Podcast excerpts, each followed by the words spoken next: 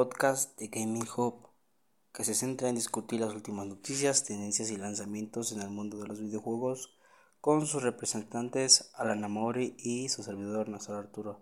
Siguiendo con esto, el episodio de hoy de nuestro podcast sobre videojuegos, vamos a hablar sobre las últimas novedades en el mundo de los videojuegos, incluyendo lanzamientos, eh, lanzamientos recientes, anuncios de próximos lanzamientos y tendencias. Claro que sí, Néstor. Eh, empezaremos ya mejor de una vez con el primer segmento de este tema sobre los videojuegos, que estaremos hablando ahora sobre lanzamientos recientes. Empezaremos hablando sobre los lanzamientos más recientes del mundo de los videojuegos. Estos incluyen títulos como Cyberpunk 2077, Assassin's Creed, Valhalla y Call of Duty Black Ops Cold War. Hablando de estos videojuegos, discutiremos las críticas de estos juegos y lo que los jugadores están diciendo sobre ellos. Primero sobre un videojuego que cuando, más que nada que cuando se anunció, mucho público le gustó, le llamó la atención, hicieron especulaciones sobre que podría ser uno de los mejores juegos del momento, ya sea por su calidad gráfica, su historia o sus colaboraciones con algunas personas muy conocidas. Eh, este juego es Cyberpunk 2077. Este es un juego como rol futurista que es de mundo abierto y es de acción. Eh, este ha sido un objetivo de controversia. Ha tenido muchas críticas debido a problemas técnicos en su lanzamiento, como básicamente un juego que se lanzó antes de que se terminara bien por completo. Un juego que no fue desarrollado bien, ya sea por errores en el sistema o alguna que otra cosa. Las preocupaciones de su lanzamiento fueron por la representación de la diversidad y la inclusión a pesar de sus hermosos gráficos y su jugabilidad emocionante, muchos jugadores critican, criticaron a esta este, expresando su insatisfacción con el rendimiento en consolas de las generaciones, con computadoras o aparatos electrónicos donde éste compatía. Se supone que debería de compartir muy bien, pero lo que pasaba era de que muchas veces no dejaba abrir el juego, no dejaba jugar de manera que lo goces porque aparte de que no fue gratuito el juego, costó alrededor de 1500 pesos a 2000 pesos. Mm, es un poco caro para lo que ofrecía en su momento, ya que estaba lleno de totalmente de bugs o bugs se podría referir a errores que hacían que el juego se volviera raro, tonto o que no se pudiera ni siquiera jugar. Este en general la crítica más que fue más fuerte del juego fue por sus bugs, que, yo sugiero que aunque tiene mucho potencial, también se presenta serios problemas que deben de ser abordados, arreglados o simplemente atendidos con, con el tiempo. También esto se desarrolla por la falta de atención en los problemas de representación del juego. Y con estos bugs da a lo a los bajones de cuadros por segundo, que se podría abreviar FPS, que es la velocidad que te va el juego. Pasando de este tema de Cyberpunk, tendríamos otro que lo va a dar mi compañero Néstor. El siguiente videojuego que hablaremos será de Assassin's Creed Valhalla. Assassin's Creed Valhalla ha sido recibido con opiniones mixtas por, por los jugadores y su crítica.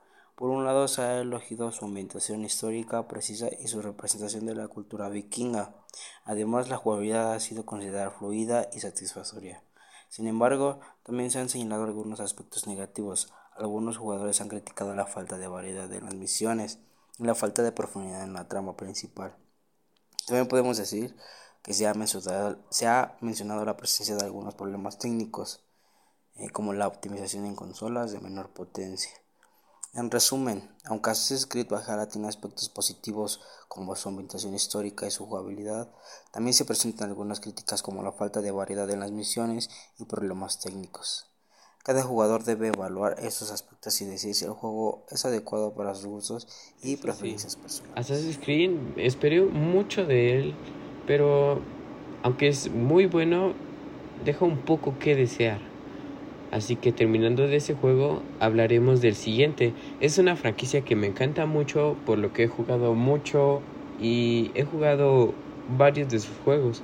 El, juego que, el videojuego que más me encantó de esta saga es Call of Duty eh, Black Ops y Call of Duty Warzone, que es como un tipo Battle Royale.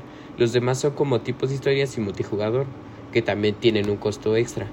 Los anteriores son juegos de costo, así que tienes que pagar por ellos, pero sacaron uno apenas que se llamaba Call of Duty Warzone, que este era gratis para todo público.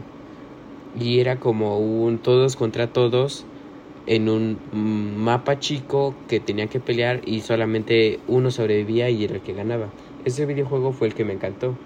Pero Call of Duty sacó como, no sé decirlo, como se podría decir segunda parte de este juego, que ya es como contenido descargable aparte, como un DLC, que este su nombre es el que vamos a hablar. Call of Duty Black Ops Cold War. Este cuando se anunció dio muchas controversias, como si iba a ser gratis como Warzone, iba a ser un tipo DLC, iba a ser campaña expensible, historia o cosas por el estilo. Este juego pues sí dio cosas de qué hablar porque era como una sucesión a un videojuego anterior. Pero por lo que cuando se lanzó, pues sí tuvo muchas cosas de qué hablar. Como cómo se podría empezar con este juego por sus críticas también. Sería más que nada empezar por sus críticas. Son variadas por las diferentes partes de la comunidad que apoyan o no apoyan. Ya que los puntos a destacar de este juego son varios. Entre los más destacados son la falta de innovación, ya que, en el que algunos jugadores han criticado Black Ops Cold War por ser muy similar a otros títulos de Call of Duty. Ya lo había, ya lo había dicho anteriormente, que era agarró básicamente un nombre de un juego anterior. Y este pues es de paga. Sin ofrecer nada nuevo o emocionante aparte de sus problemas técnicos, que a pesar de ser un juego de nueva generación que se supone que esto ya no tiene que estar. Acepto que hayan errores de vez en cuando, pero esto ya no debe de salir mucho. Black Ops Cold War ha sufrido de problemas técnicos, como tasas de cuadros bajos que ya les he dicho que son los FPS, que es la velocidad a la que te corre un juego, a la que puedes ver el juego, a lo que lo puedes jugar. Eh, ha sufrido por las tasas de bajo de cuadros muy bajas, o sea, que lo ves mal, no, no, no se puede jugar bien. Problemas técnicos, problemas de rendimiento, errores en el juego y con todo esto su modo de juego es muy limitado. ¿A qué me refiero? A que los jugadores han criticado mucho Black Ops Cold War por tener una variedad limitada de modos de juego. Los modos de juego son como modos de de como minijuegos o variedades de ese mismo juego que, puede, que podrías jugar para que no el juego no se vuelva tan repetitivo. Esto más que nada se hacía muy pocamente. Sus modos de juego eran limitados, casi no había. O sea que esto hacía que se sintiera monótono, básicamente repetitivo, a lo largo del plazo y su contenido era de pago excesivo. A lo que voy era de que ya muchos jugadores han cuestionado la cantidad de contenido de pago que ofrece el juego, lo que hace que sea difícil progresar sin tener que gastar dinero adicional con este juego. Este juego llegó a costar en su lanzamiento alrededor de dos mil pesos mexicanos, que es una variedad como de sí es un poco más de más o menos como 50 dólares a 100 dólares 100 pavos 100 euros eh, alrededor de 2.000, 2.500 pesos. Esto hacía que muchos se preguntaran si de verdad valía la pena Black Ops Cold War o no valía la pena. Este juego era como una extensión del juego gratuito Warzone, que era más que nada, pues sí, contenido extra descargable, que no ofrecía ventajas, solamente ofrecía una historia aparte de Warzone una historia que te contaba sobre este juego, te podría poner un, un juego multijugador que pudieras jugar con otras personas, ya sea disparando, tomando banderas, guerra, todo lo que todo lo contenido de la historia. Esto se remonta eh, más o menos por la Guerra Fría, por la Segunda Guerra Mundial. ah, esos fueron los acontecimientos que se llevó en este juego. ¿Qué más podría ser de este juego? Este juego no daba ventaja en el anterior juego ya que Warzone y Black Ops Cold War estaban conectados.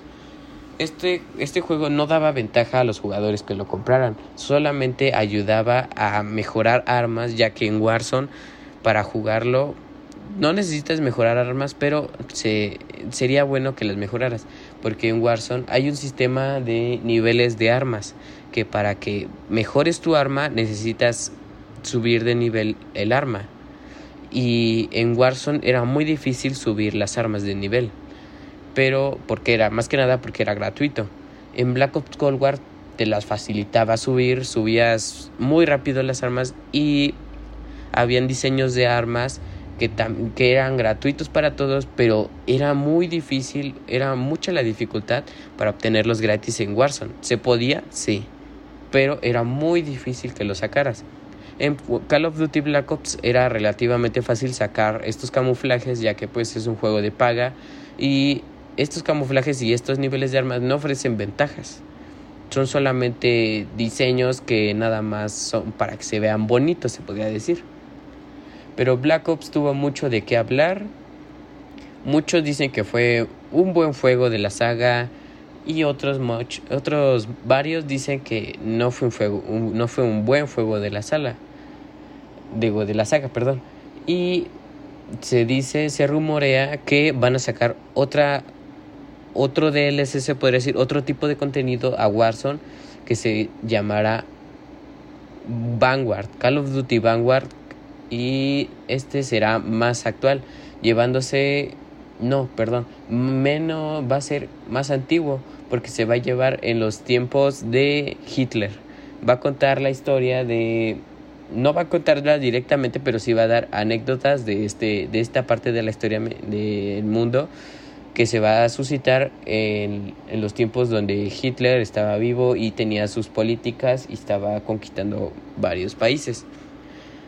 Así que esos son los temas más controvertidos que se han dicho de Black Ops Cold War. Sin duda es una saga que me gusta mucho, pero no a todos les termina de convencer. Yo personalmente lo compré y lo estuve probando después de su beta, o sea, un acceso anticipado. Lo compré y mm, se podría decir que me gustó mucho la campaña, lo que no me gustó tanto fue el multijugador ya que es un punto y aparte de Warzone. Pero dejándolo hasta aquí, pasemos con el siguiente juego. Mm, saltándonos un poco de la franquicia de Call of Duty, empecemos hablando de otro apartado interesante. Siguiendo con los lanzamientos, discutiríamos algunos de los próximos lanzamientos más emocionantes que los jugadores pueden esperar a ver en el futuro. Eh, uno de los cuantos juegos, estos incluyen títulos como Halo Infinity, The Halo Score, y Starfield. Empecemos con los juegos más esperados del próximo año. Eh, uno de los juegos más esperados es el próximo título de la saga de los juegos de rol de fantasía, que es el juego The Elder, The Elder Scroll. Este juego promete ser una de las experiencias más emocionantes y épicas de la historia de los videojuegos, con un mundo abierto. Exactamente. The Elder Scrolls, pues se puede decir que su historia sí es emocionante.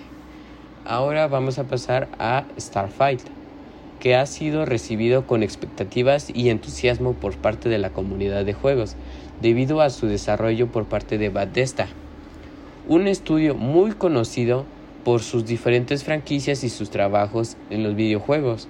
Muchos videojuegos famosos se han llevado gracias a esta parte del desarrollo de Bethesda. Juegos como Fallout, que es un juego de, se puede decir que supervivencia en un mundo apocalíptico, y The Elden Scrolls, que es este del que vamos a hablar, luego del que habló mi amigo anteriormente. Sin embargo, a pesar de la espera y la anticipación, Starfield ha recibido críticas mixtas, o sea, diferentes por parte de los jugadores, comunidad y críticos. Algunos han elogiado su mundo abierto, su jugabilidad, su exploración de mundo, aventura, todo eso en solitario. Sin embargo, también se han señalado algunas debilidades de este juego o fallas, como la falta de una trama sólida, ya que su, su historia no, no, no es sólida, no se remonta bien, para mi gusto es un poco rara la historia, la falta de profundidad en los personajes, ya que te da una breve explicación de cada uno, pero no te da trama de ellos, no te, dice cuál es la razón de que estén ahí. Así que eso es la falta de la historia de los personajes. También se ha mencionado la falta de características del multijugador. Lo que se ha lo que esto esto es lo que ha decepcionado a, la, algunos algunos jugadores, no a todos, pero sí a varios que esperaban un juego más social. Pero en general, Starfield ha sido evaluado como un juego prometedor, se podría decir, pero imperfecto, con mucho potencial en camino, pero aún necesita mejoras. Y claro, un desarrollo adicional para convertirse en un juego que realmente pueda sobresalir. Pero pues, sigamos con el tema. Sigues tu amigo con Halo Infinite. Bueno, puedes seguir tú. Hablando de estos, pasamos con uno de los juegos más interesantes en estas fechas, que es nada más y nada más que el Halo Infinite. Por un lado hay quienes elogian su jugabilidad y su campaña, encontrando que ofrece una experiencia digna de la saga de Halo. Sin embargo, otros jugadores han sido críticos con su apartado gráfico, que ha sido comparado con juegos de la generación anterior y ha sido calificado como mediocre en comparación con otros títulos de su categoría. Además hay que mencionar que el juego ha sido criticado por su falta de novedades en comparación con entregas previas, así como su falta de contenido multijugador. En conclusión, parece que la recepción de Halo Infinite ha sido mixta, con algunos jugadores de su campaña y jugabilidad, mientras que otros han sido criticados con su apartado gráfico y falta de novedades. Sin embargo, es importante destacar que estas opiniones son subjetivas y que cada jugador tendrá su experiencia y única en el juego. Una de las opiniones que yo puedo dar que yo jugué de Halo es tiene muy buena historia de la campaña, pero eh, como lo mencioné, la falta de jugador de multijugador está bastante bastante atrasado a comparación del, de los anteriores lanzamientos. bueno, eso sí fue un poquito extenso con temas y opiniones de si un juego es bueno o malo. Para mí no hay juego que sea malo, pero le falta más empeño. Todos los juegos para mí son buenos, ya sean antiguos, nuevos, de diferentes clasificaciones. Para mí cada juego, cada videojuego es bueno, ya que fue hecho para una comunidad, un público y más que nada para que se diviertan ese público y se sientan tal vez identificados o les agrade ese tipo de videojuegos. Ya que cada vez salen más lanzamientos al mercado de los videojuegos y con esto las expectativas de los gamers van aumentando. Esto hace que cada vez pidan más y más y más y ya no estén conformes con videojuegos anteriores. Ya que estamos hablando sobre estas expectativas, de, estos, de esto pasemos al siguiente punto de este episodio, que serían las tendencias en el mercado. En este apartado no solo hablaremos de videojuegos, sino que experiencias que llevarán estos a otro nivel. En el mundo de los videojuegos, mm, ¿qué podría ser? Una de las tendencias más importantes es el aumento del, del juego en línea. Y también puede ser con la colaboración entre los jugadores ya que los juegos en línea están ganando cada vez más popularidad. Todos es básicamente una adicción, todos lo están jugando porque a todos les gusta. Y a los jugadores esto cada vez eh, les interesa más en colaborar con otros jugadores para completar misiones y desafíos. Esto no solamente les interesa a un público en sí, sino de que esto hace que salgan colaboraciones con otros tipos de marcas, personas, videos, películas, actores y todos esos tipos de cosas. Pueden ser ya sea desde colaboraciones de meter su meter al actor o un video en sí a un mismo juego, ya sea como las colaboraciones de un juega, de un juego muy famoso que lleva mucho auge, que ha dado muchos temas de qué hablar, que es Fortnite, como que es un juego que ya lleva varios años en el mercado y por todo lo que ha hecho nunca ha bajado, siempre tiene mucho público y por lo que se ve todavía va a durar para mucho tiempo. Este videojuego da colaboraciones con varios, varios actores y todo ese tipo de cosas. ya sea metiendo skins, eventos, conciertos, eh, regalos, eh, bailes, grafitis, eh, imágenes y todo ese tipo de cosas. Bueno, también más que nada para socializar entre todos. También estamos viendo em, un aumento en el uso de la realidad virtual y aumento de los videojuegos. Los juegos de realidad virtual están ganando cada vez más popularidad, y los jugadores están cada vez más interesados en, experimentar con esa tecnología. Con este lado, la realidad virtual es una tecnología que ha avanzado mucho en los últimos años y ha abierto nuevas oportunidades para la educación, el entretenimiento y el trabajo. Sin embargo, también presenta algunos desafíos y preocupaciones. Por un lado, la realidad virtual puede ser una herramienta útil para mejorar la experiencia de aprendizaje y hacerla más interactiva. Esto y cada vez va mejor. Además de que permite a los usuarios experimentar situaciones que serían imposibles en el mundo real, como explorar mundos imaginarios, simulaciones, situaciones de emergencia, sueños, eh, visitar países, eh, visitar cosas que pues tal vez nunca podamos llegar a ver. Y con esto también existen preocupaciones sobre la adicción y el impacto negativo que tenga en la salud mental de estos jóvenes usuarios, ya que la mayoría de estos que lo usan son jóvenes menores de 18 años, que la realidad virtual puede ser tal vez increíble, pero puede, puede perjudicial a, a cierto paso del tiempo. Para la vida social de una persona si se vuelve demasiado dependiente de ella y si se usa de manera excesiva, excesiva, perdón. Además de la exposición prolongada de la realidad virtual. Puede causar problemas de equilibrio también porque básicamente la realidad virtual son cascos que tú te los puedes poner en los ojos y que de ahí puedes ver como si tú estuvieras dentro de un mundo.